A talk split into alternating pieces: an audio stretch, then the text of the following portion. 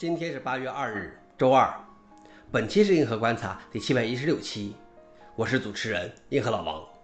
今天的观察如下：第一条，深度发布独立软件包格式玲珑；第二条，英特尔将在二零二四年推出 WiFi 七；第三条，教科书出版商希望借助区块链来在电子书转售时挣钱。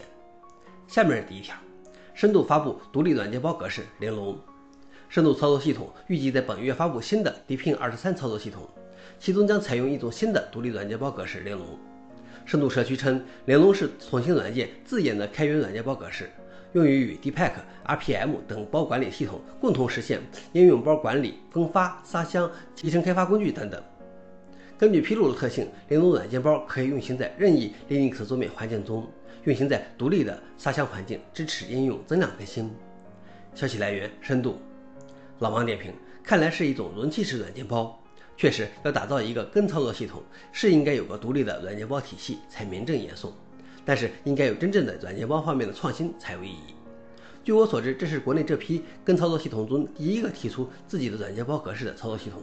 让我们拭目以待这个联动之后的进一步信息。第二条是，英特尔将在2024年推出 WiFi 7，因为苹果正在将其设备过渡到 WiFi 6E。英特尔正计划在2024年之前在设备中安装其下一代 WiFi 7 802.11b1 技术。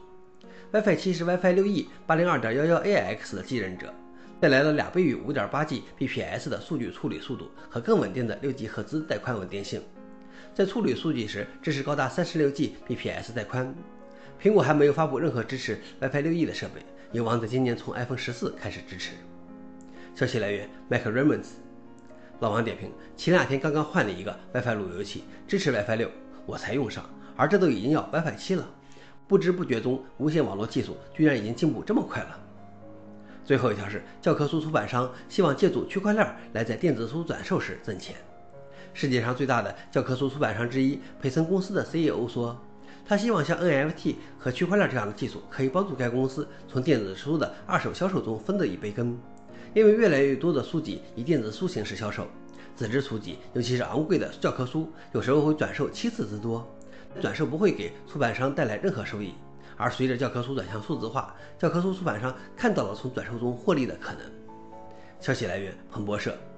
老王点评：纸质书转售对出版商没有好处，是因为出版商第一次收到了足够的钱，而电子书却给出版商带来了机会，让出版商有望控制电子书的二次流通，并通过它再次获利。想了解视频的详情，请访问随附的链接。好了，以上就是今天的硬核观察，谢谢大家，我们明天见。